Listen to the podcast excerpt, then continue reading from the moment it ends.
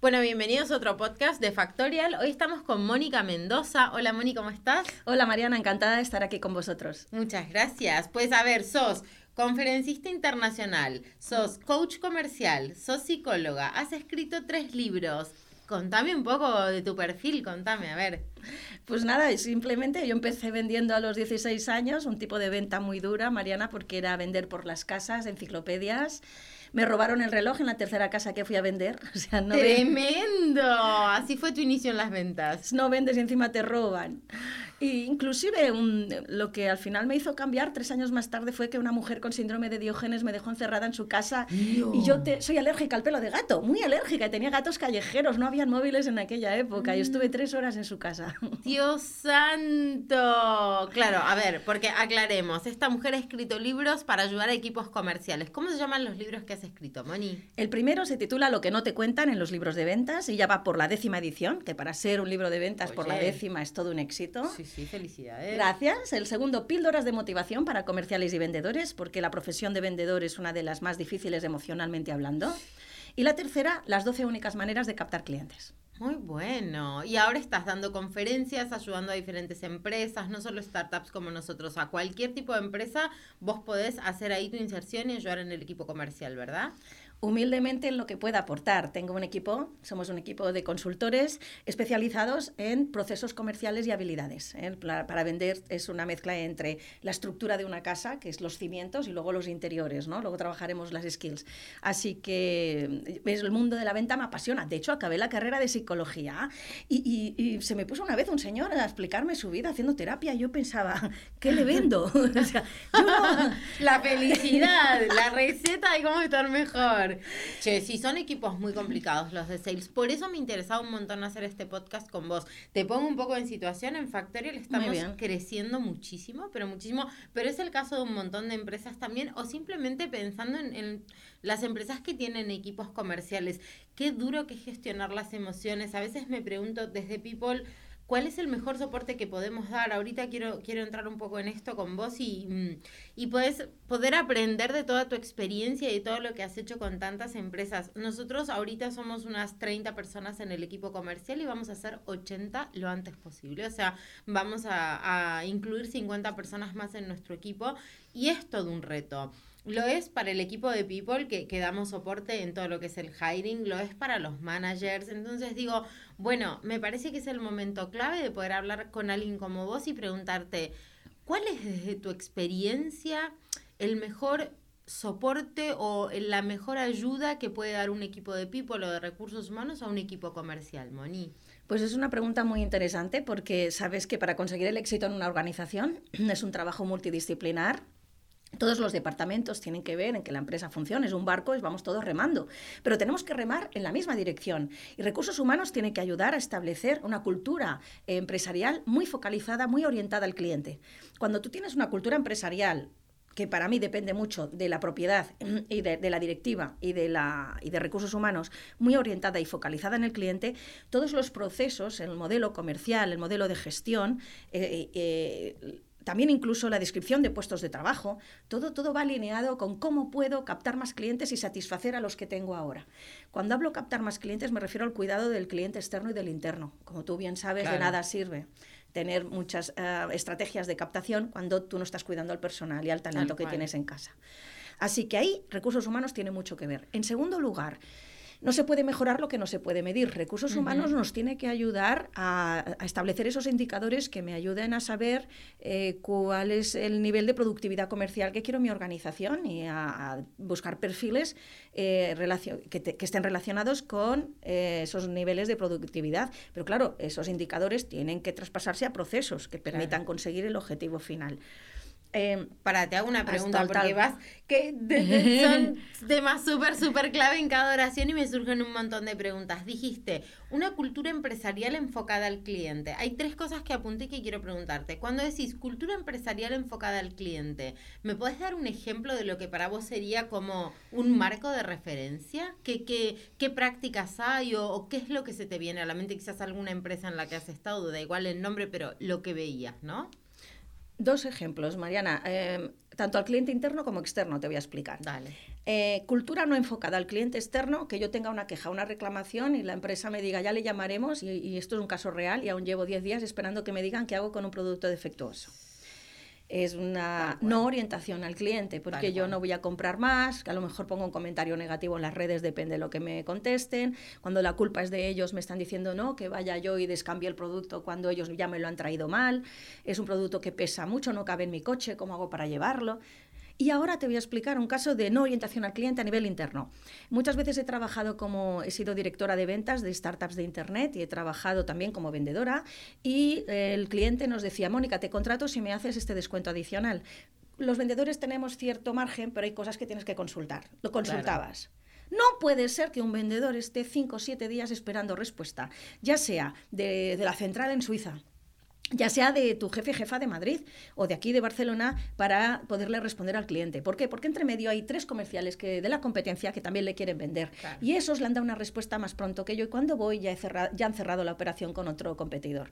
Entonces, esto es una falta de orientación al cliente a nivel interno.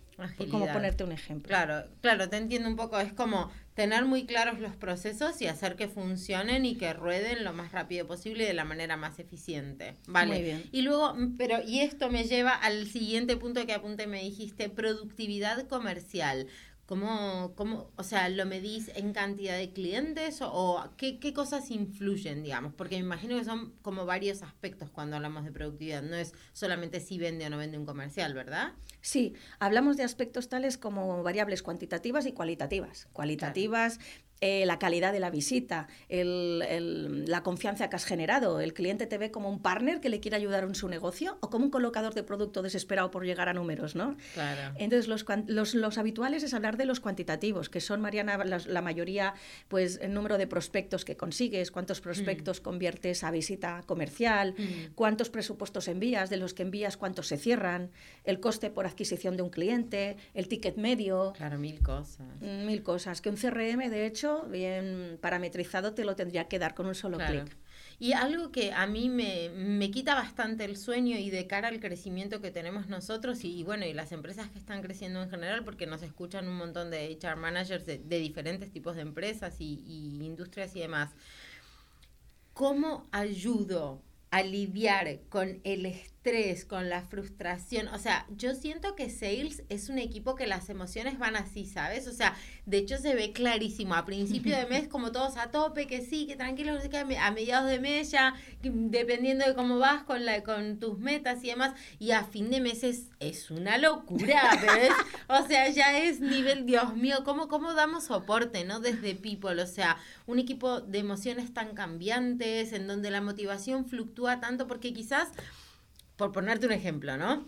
Los mimamos mucho a, toda la gente dentro de Factorial, pero claro, los comerciales que ahora están pasando por este proceso tan grande de expansión y todo. Entonces, igual, y lo mismo que hago a principio de mes y ellos están súper contentos y súper motivados, lo hago a una semana del cierre y no tiene el mismo efecto. Entonces, ¿Cuál es el mejor approach para tener motivado un equipo comercial? Dame el santo grial, Moni, por Dios. Mariana es lo que todo el mundo quiere, todo el mundo quiere. mira, el día que exista una pastilla que permita gestionar bien los estados de ánimo, Oh, sería, vos y yo que somos psicólogas, sería la hostia. Sí, sobre todo sin que no sea drogas, claro, que sea natural. Entonces, eh, sería genial. No solo los vendedores, en otras profesiones también y en la vida en general. En los vendedores se nota más la montaña rusa emocional por la cual pasamos, porque tú sabes que el día que estás animado, que estás empoderado, ese día te atreves a argumentar cosas que de otra manera no te argumentas, mm. tienes más energía en el tono de voz, más empoderamiento, más convencimiento lo que convence al teléfono es tu convencimiento. Y es una espiral que se retroalimenta y te lleva hacia el éxito mucho más fácilmente que el, escenario contrario. Así que lo que hacemos los, eh, formadores y consultores en ventas es eh, hacer que el empleado se focalice en el camino, no en el objetivo final, porque si se obsesionan en el objetivo final, eh, empiezan estados de ansiedad. Vamos a trabajar sobre las variables controlables. ¿Es controlable que yo pueda facturar este mes 100.000 euros? ¿Es controlable? No. ¿Es controlable que yo haga 300 llamadas, que envíe 100 presupuestos y que haga seguimiento de 50 propuestas enviadas el mes pasado? Sí. Vamos a focalizarnos sobre las variables controlables. Dijiste algo, perdón. Sin obsesionarnos en el objetivo final. Sí, ¿qué sería enfocarte en el camino y no en el objetivo? En todas las pequeñas cosas que yo puedo controlar día a día. Muy bien. Y ahora, decís algo que me encantó, porque decís, es una espiral de emociones. Realmente, ¿cómo podemos desde People dar soporte? ¿Es posible o, o, en el comercial es normal este cambio anímico o es posible lograr sostener algo más estable que vaya como, como en aumento? No sé. Más estable te refieres en el clima laboral, en las... Esto que vos decís, viste que de repente se levantan empoderados y te cierran ventas y tienen otros argumentos y no sé qué. ¿Cómo, cómo hago para, para sostener esto en el tiempo? ¿Es posible sostenerlo en el tiempo? Depende de cada persona. ¿Es, es el ambiente que genero dentro de, del equipo? ¿Cómo sería? Muy bien. Eh, primero, tenemos que tener claro que los procesos estén bien definidos, que el modelo de gestión comercial de verdad sea el adecuado para ese tipo de modelo de venta. Me explico. Eh, vuestro modelo de venta de Factorial, por lo que yo he visto, es consultivo, es de valor añadido, es de tengo que hacerte preguntas para ver qué tipo de necesidades tienes, ¿verdad? No Sí. estoy vendiendo un commodity sin, sin valor añadido. Para ese tipo de venta, ¿qué modelo comercial me induce al éxito? Y luego vamos a desgranarlo en procesos. Si los vendedores están uh, utilizando argumentarios de venta o procesos de venta inadecuados, eso genera frustración. Así que vamos a, a, en vez de poner parches, que son a lo mejor charlas motivacionales, donde se te suben arriba, están on fire, pero a las 5 de la tarde ya se les ha olvidado, que sí, cuando les damos charlas, están una semana, a algunos les dura, ¿eh? a la segunda semana se te ha olvidado todo, pues vamos a analizar si ese proceso es el adecuado. Segundo, argumentarios de venta también. Y tercero, lo que estamos haciendo ahora es, la formación ya no es es one-to-one. -one. Estamos haciendo un modelo de coaching aplicado a equipos de ventas. ¿En qué consiste? Analizamos a cada vendedor y hacemos un DAFO personal de vendedor. Vemos sus debilidades y fortalezas y hacemos un traje a medida. Por ejemplo, te pongo ejemplos reales sin poder decir nombres de empresas sí, sí, que claro. por confidencialidad no puedo. Teníamos un vendedor que era muy bueno generando confianza, escuchando, pero tenía necesidad de trabajar mucho su asertividad y cierre de ventas. Entonces, sí, muy hacía amigos, pero no hacía clientes. Claro. Teníamos otro que era extremadamente agresivo. Entonces iba directamente a intentar cerrar la operación con mucha intensidad, con una, algo de agresividad, si me permites, pero eh, no generaba relaciones de confianza a medio o largo plazo.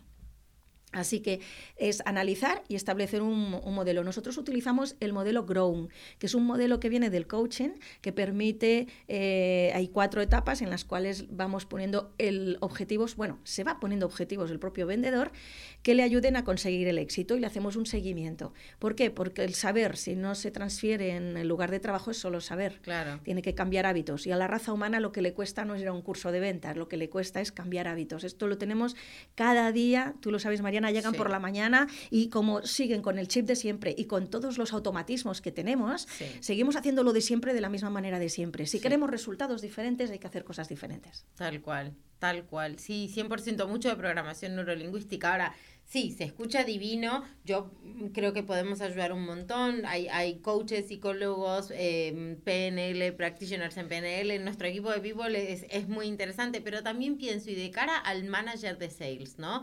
Que hoy tiene o que mañana va a tener 40 personas a cargo. ¿Qué, Mm. qué es un approach uno a uno con cada persona de su equipo? Esto es lo que vos recomendarías, ¿no? En base a tu experiencia. Con un equipo tan grande yo tendría mm, jefes de ventas Claro.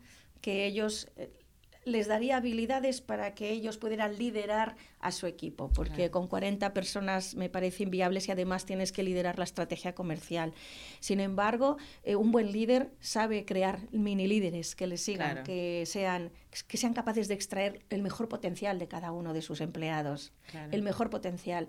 Eh, mi visión respecto a cuando soy consultora, cuando he trabajado en startups, sí que he visto que hay menos jerarquías en las startups, donde hay mmm, se le escucha más al empleado, más hay otras variables, no solo es ascender a nivel jerárquico, es vivir la vida, eh, no sé, conciliar. Y, y, estoy viendo, pues eso, que en las empresas tradicionales de toda la vida, muchas veces la persona que tiene talento, por miedo de su supervisor a que le haga ¿verdad? A que le pier pierda brillantez porque mm. le quite el puesto de trabajo. Al revés, es totalmente... De hecho, a veces hasta sufren moving para personas con mucho talento porque generan envidias dentro claro. de la organización. Entonces, la, cuando me has preguntado antes, oye, recursos humanos, ¿cómo puede ayudar a esto? Pues a detectar de verdad el potencial de cada empleado para claro. establecer un plan de formación, eh, tanto en habilidades como también hacer los procesos. ¿Para qué? Para que de nada sirve que tú tengas un modelo de atención al cliente cliente que la gente no lo haya interiorizado. Claro. Entonces, en, esta, en interiorizarlo está recursos humanos, en aplicarlo en el día a día y supervisarlo está el jefe o jefa de ventas. Claro. Entonces, todo tiene que ir de la mano, imagínate qué importante. Entonces, el, tienes que ser capaz de detectar el talento de cada uno y, y sacar lo mejor de cada persona. Qué bonito se escucha. La teoría, ¿verdad? En la práctica... Eh, la- bueno, vos tenés muchos, muchos años de experiencia y apalancándonos un poco o apoyándome en toda esta experiencia que vos tenés. ¿Qué, ¿Qué has visto vos que es lo que mejor funciona en cuanto a motivar a un equipo comercial en estos años? ¿O, o crees que es específico de cada empresa y de cada grupo? ¿O hay dos o tres cosas que crees que podrían ser universales? Muy bien.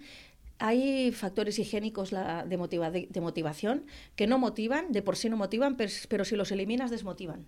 Por A ejemplo, el buen clima laboral. Mm, Entonces no motivan en exceso, sobre todo quien es su primer trabajo. Si no, Claro. si no vienes de un trabajo que te han tratado mal, luego muchas veces no, no valoras el buen clima que tienes en tu empresa, ¿verdad? Claro. Entonces hay factores que no desmotivan, pero no, no motivan de por sí, pero si los sacas desmotivan. Y lo que estamos observando, el, el rango salarial, Mariana. Si tú quieres tener un equipo motivado de ventas, no puede ser que el 90% del salario sea fijo y el 10% variable, porque yo no me voy a matar a llegar a resultados porque mi nómina no se va a notar.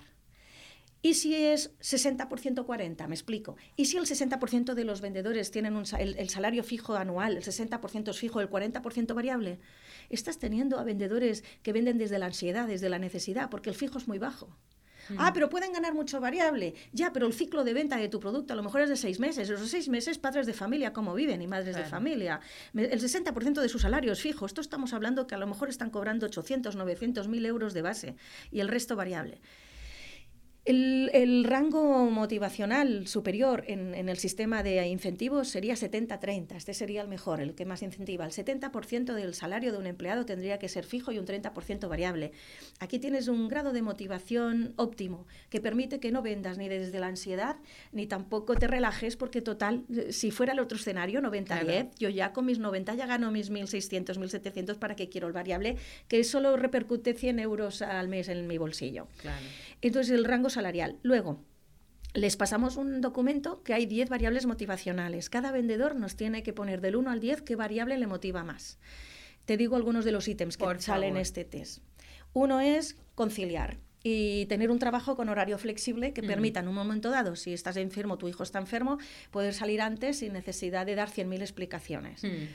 Esto lo evalúa muchísima gente superior a aumentar el rango salarial. Superior. Mira Sí. vos. Cada vez más vemos que se empieza a valorar más esa flexibilidad horaria respecto y conciliación personal. Y Moni, ¿lo ves en, en, en cualquier rango de edad? Porque en, en rangos de edades, o sea, menores a, a 27, a 28 años, donde todavía no hay un grupo familiar que sostener, ¿y esto aún así le dan esta importancia? Antes de, mm, en nuestra generación sí, era el dinero. Nuestra generación era el dinero, veníamos de unos padres... Nuestra generación, que somos muy jóvenes, por favor, te lo pido.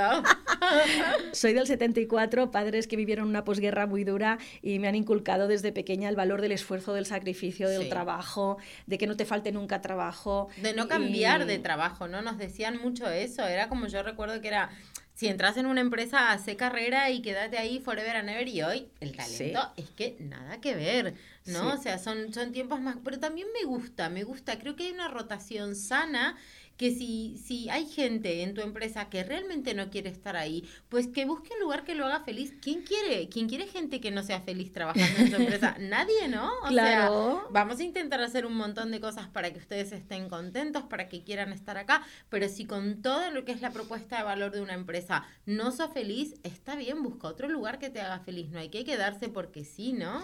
Totalmente de acuerdo. En respuesta a tu pregunta, justamente esto es lo que nos está pasando, que nuestra generación priorizaba un trabajo estable y el rango salarial y ahora las nuevas generaciones prefieren conciliar aunque no tengan unidad familiar. Mira. Tienen hobbies, tienen aficiones, Claro. tienen ganas de vivir la vida Te más allá del en Australia, ¿no? Lo escucho un montón, es que lo escucho un montón, no sé qué pasa con ir a Australia. No lo había escuchado, ¿sí? Ah, ¿no? Moni, me interesa que me digas, ¿qué otras cosas ves? Esto, esto del, del balance, independientemente de la edad, la gente lo busca. ¿Qué otras cosas priorizan? Vemos que las generaciones más jóvenes, yo vengo del 74, unos padres que sufrieron la posguerra y nos han inculcado mucho el valor del esfuerzo, del trabajo, el salario, muy importante, que no te falte de comer, que no te falte dinero. Eh, vemos eh, un cambio aquí en las generaciones. Las nuevas, aunque no tengan unidad familiar, aunque no tengan, no estén casados con hijos, quieren vivir la vida, quieren, y lo veo súper bien, quieren salir, quieren estar con los amigos, conciliar, practicar sus hobbies, sus, sus, sus aficiones. Entonces, en el test que les pasamos, del 1 al 10, cada uno tiene que elegir qué ítem le hace más feliz. No puede repetir un número, es decir, un mismo ítem, dos, dos ítems no pueden tener el mismo número. Si a uno le pones un 4, al otro un 5, pero no puedes poner otro 4. Te obliga a decidir. Muy bien, me encanta. ¿Y qué, qué ves? Pues que hay personas que lo que más valoran, hay un ítem que es el apoyo por parte de dirección que te apoye la empresa. Por ejemplo, si tienes al niño enfermo o en ese momento tienes que ayudar a tu madre a llevarla al médico y tal, que en ese momento tengas que pedir, eh, vamos, que no tengas que pedir casi una instancia para que te dejen salir una hora antes. También valoran mucho el apoyo y sentirse escuchado en las decisiones que toma la empresa. No significa que hagan caso siempre a los que digamos los empleados, porque muchas veces los empleados no tenemos todos los conocimientos que tiene un CEO o una directora general para decir esto se hace así por esto. Pero sí es verdad, la sensación de sentirse escuchados es muy importante, de que se les tenga en cuenta en las decisiones que a ellos les pertoca. En muchos casos vamos, ya que estamos hablando de departamentos de ventas, Mariana, vamos los consultores a departamentos de ventas a decirles que el CRM les se los cambiamos, les cambiamos procesos, metodología, les distribuimos las zonas y se quedan, dice, ¿y esto? No, no, mira, que hemos hecho un estudio y para ser más eficientes hay que hacer así. No, hombre, así no se hacen las cosas. Oye, hemos pensado en hacer esto y se les explica empíricamente por qué se toma esa decisión. ¿Qué os parece? Nos gustaría saber vuestra opinión. Oye, pues Cádiz no lo cambies porque Cádiz tiene una situación especial. Oye, ¿y el CRM por qué lo cambiáis? El de ahora está bien. No, mira, os digo por qué.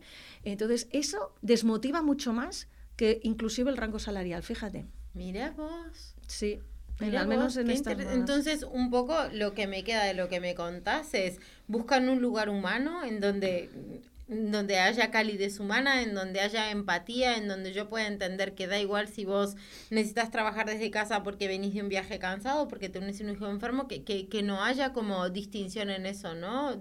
Independientemente de la situación, que puedan estar apoyados y que sea que haya claridad en los procesos. Muy bien. Lo que les desmotiva mucho es la incoherencia entre lo que se mm. dice y lo que se hace.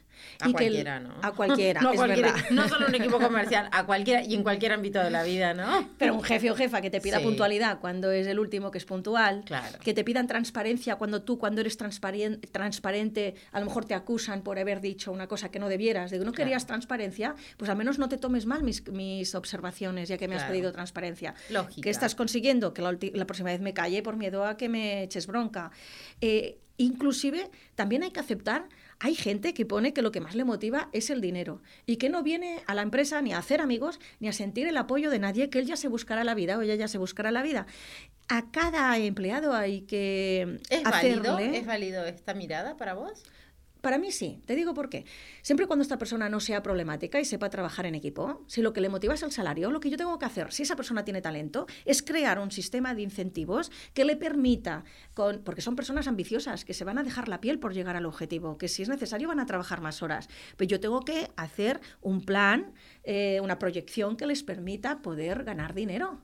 Sobre todo en ventas sabes que es posible porque hay un fijo más un variable. ¿Tú quieres mucho variable? Venga, voy a sentarme contigo. Venga, ¿qué te parece si ponemos este objetivo? Un objetivo con un variable que yo primero con el de finanzas ya he calculado que sea rentable para la empresa, solo faltaría. Entonces, tan legítimo es el que trabaja por dinero como el que trabaja por ser feliz y sentirse que forma parte de una organización. Tan legítimo es. Ojo, siempre y cuando el primero pues no sea una persona individualista, problemática, que no sepa trabajar en equipo. Lo que sí que tengo que hacer yo como directora de ventas o eh, hablar con recursos humanos y decir, oye, mira, a este empleado tenemos que hacerle un plan de proyección a todos en general, que todos puedan ganar dinero, pero que sepamos que si este no lo gana, se va a ir a otro sitio y tiene mucho talento. Encontrar un buen vendedor, sobre todo cazador, captador, no fidelizador, ¿eh? captador cuesta muchísimo, muchísimo. Si lo tengo en la organización y es ambicioso, ¿por qué no le puedo hacer un plan, un plan eh, profesional que, le permita?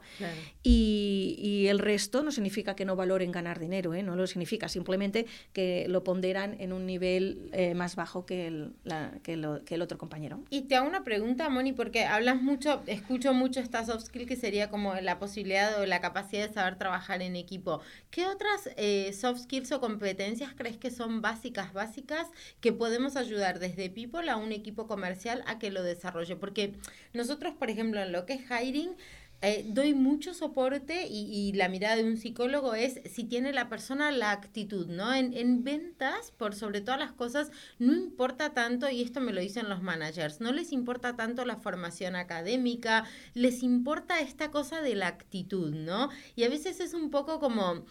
Quizás yo, muchos años haciendo entrevistas, tengo un poco la intuición desarrollada, las preguntas por competencias y esto, pero un HR manager que tiene menos tiempo, un equipo de people que tiene que realmente poder entender en una entrevista que, que está enfocándose en lo más importante. ¿Cuáles serían para vos esas soft skills? Súper larga, te hice la pregunta, te la resumo. soft skills más importantes en un vendedor. seguro que las conoces todas porque son las que toda la vida se han valorado más. Ahora dicen que se valoran más porque la parte técnica hay una parte que está informatizada, el análisis de según, bueno, el análisis de según qué datos se necesita. Eh, una variable que estamos buscando ahora mucho es la capacidad analítica de un vendedor, que analice, que sepa interpretar el CRM, que se dé cuenta de dónde tiene una desviación respecto al objetivo, qué hacer, eh, que conozca los indicadores del social selling, saber interpretar esos datos. Ah, hablamos de una persona que sepa defender el precio, porque no siempre eres el más barato, tienes que vender por valor, no por precio, porque si es por precio siempre habrá alguien más barato que tú. Entonces necesitas, se necesitan unas habilidades diferentes. ¿Por qué? Porque necesitamos una persona que conozca toda la cadena de valor de su cliente, de sus clientes, que se empape y se documente totalmente, que sepa escuchar, pero escuchar de verdad, porque no sabemos escuchar, estamos esperando que el otro calle para empezar a hablar nosotros, que tenga empatía, pero no exceso de empatía, porque vendedores con exceso de empatía cierran acuerdos más a favor de la otra parte, porque la otra parte te llora, te aprieta, te negocia y tú enseguida dices que sí a sus pretensiones. Que sea un vendedor eh, que sepa trabajar en equipo, porque cada vez más el éxito es multidisciplinar, que sea una persona asertiva, que si en un momento dado el cliente le está pidiendo un porcentaje de descuento que no puedes aplicar, que sepas decirlo sin entrar en conflicto. Negociación, ¿no? Capacidad de negociación, esto es importantísimo. También, capacidad de negociación.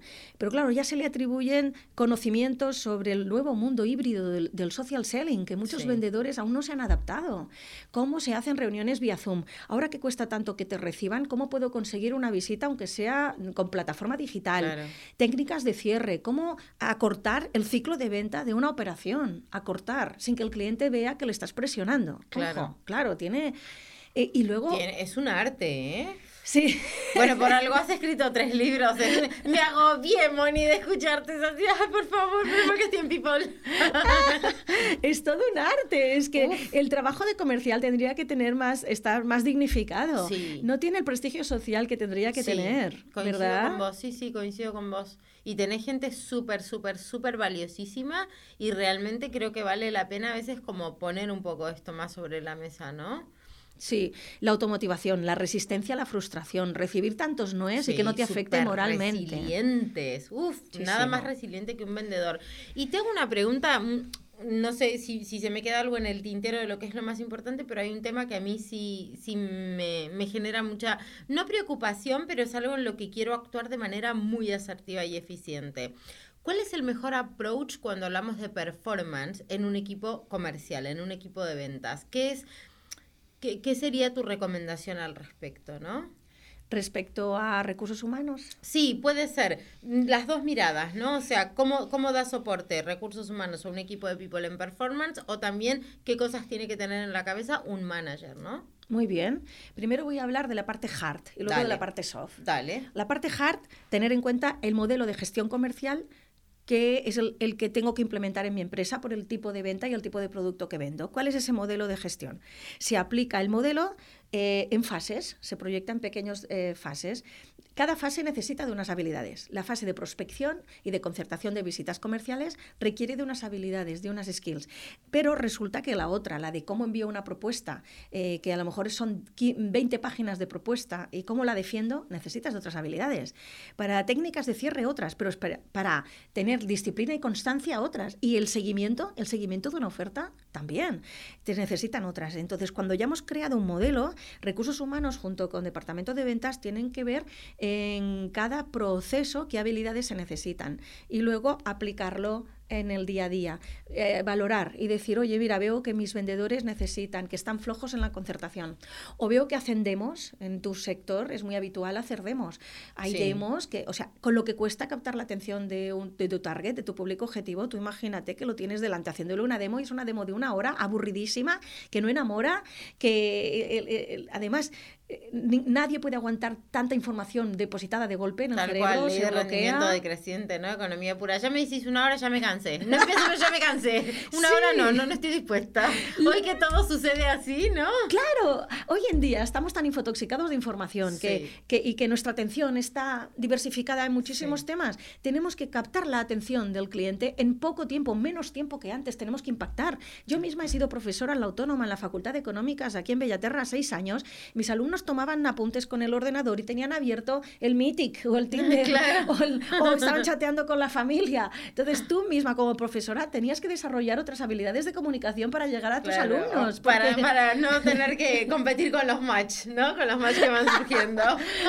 o, no sé, o, la, o la madre, ¿eh? con el WhatsApp o el Twitter. En todo caso, y bueno, y lo notas porque cuando te bajas de la tarima y, ves los ordenadores, están todos cerrando ventanitas, ¿eh? están, están corriendo o sea, que no es, no es una paranoia de una profesora.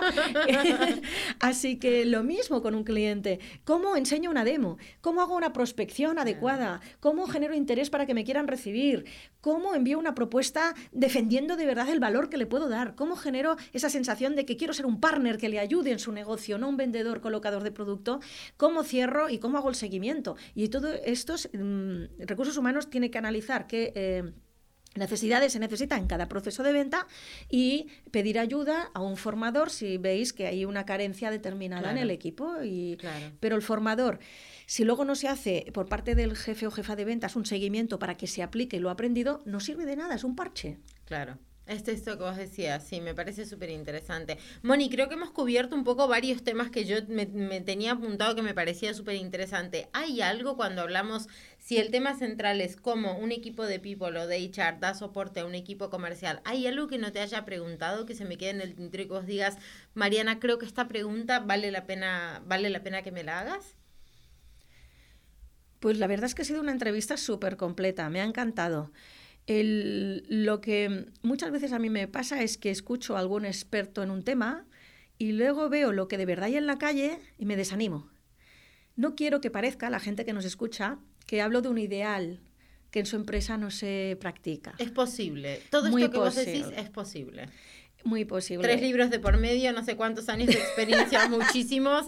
Definitivamente es posible. Yo creo que sí, ¿eh? Yo creo que es posible. Ojalá lo veamos más frecuentemente, Mariana. Pero es muy habitual en una empresa, a lo mejor, quieres, me dicen, Mónica, quiero que motives al equipo de ventas y acaban de hacer ascender a un enchufado en la empresa, que es el que peor, eh, menos condiciones tiene para ser enchufado, y acabas de desmotivarme a todos los que se han esforzado por conseguir ese puesto de trabajo. Entonces, ¿de qué sirve? Eh, de que yo les dé un curso de motivación, ¿verdad? Tal cual. Si luego estás haciendo este tipo de prácticas en la empresa que desmotivan muchísimo.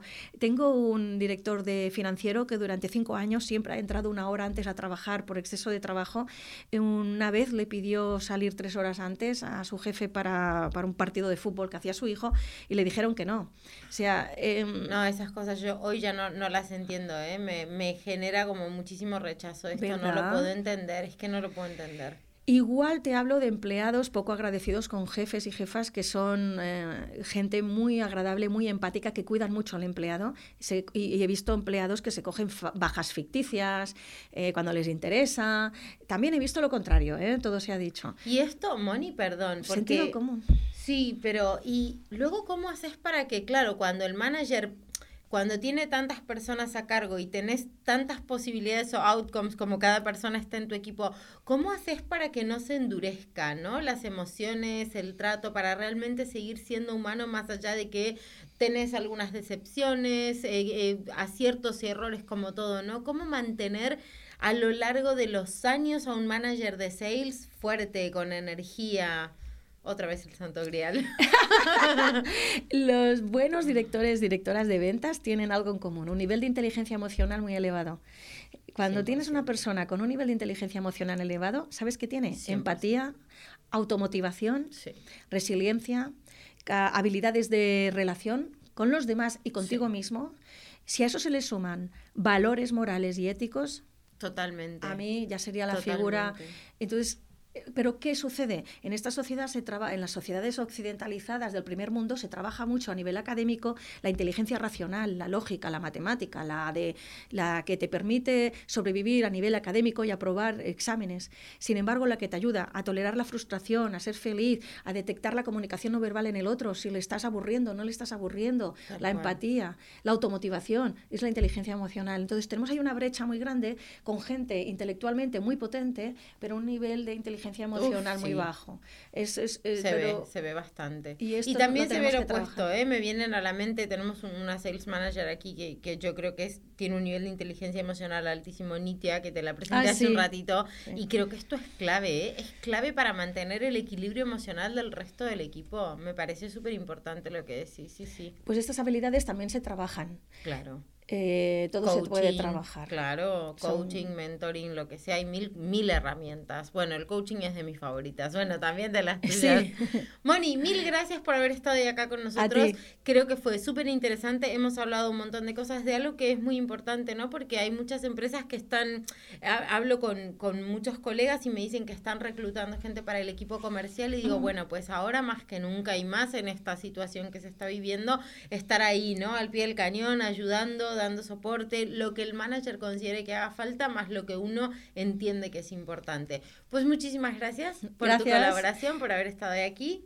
Gracias a ti, Mariana. La verdad es que es un placer y además puedo decir, y no, no me pagas por ello, que esta empresa de verdad está aplicando todo lo que he dicho en la entrevista. 100%, es que no, no, no, no. Yo no podría estar en un lugar donde no hay coherencia, ¿eh? O sea, no es que yo lo que digo que, que pienso es, es lo que se tiene que replicar. No hablo de mí solamente, ¿no? En Factorial, pues somos un software de recursos humanos, o sea, la gente está primero, somos role model en este sentido, o al menos lo intentamos. No somos perfectos, pero nos levantamos cada día con la convicción de ayudar al equipo de lo que haga falta. Sí, sí, desde el cafecito caliente hasta el performance, hasta lo que haga falta. People está ahí dando sostén. Felicidades, se, nota en el trato humano. Gracias. Gracias, Moni. Bueno, muchísimas gracias a todos. Y si tienen alguna pregunta para Moni, que es una excelente coach comercial, la pueden hacer y con gusto contestamos al pie del podcast.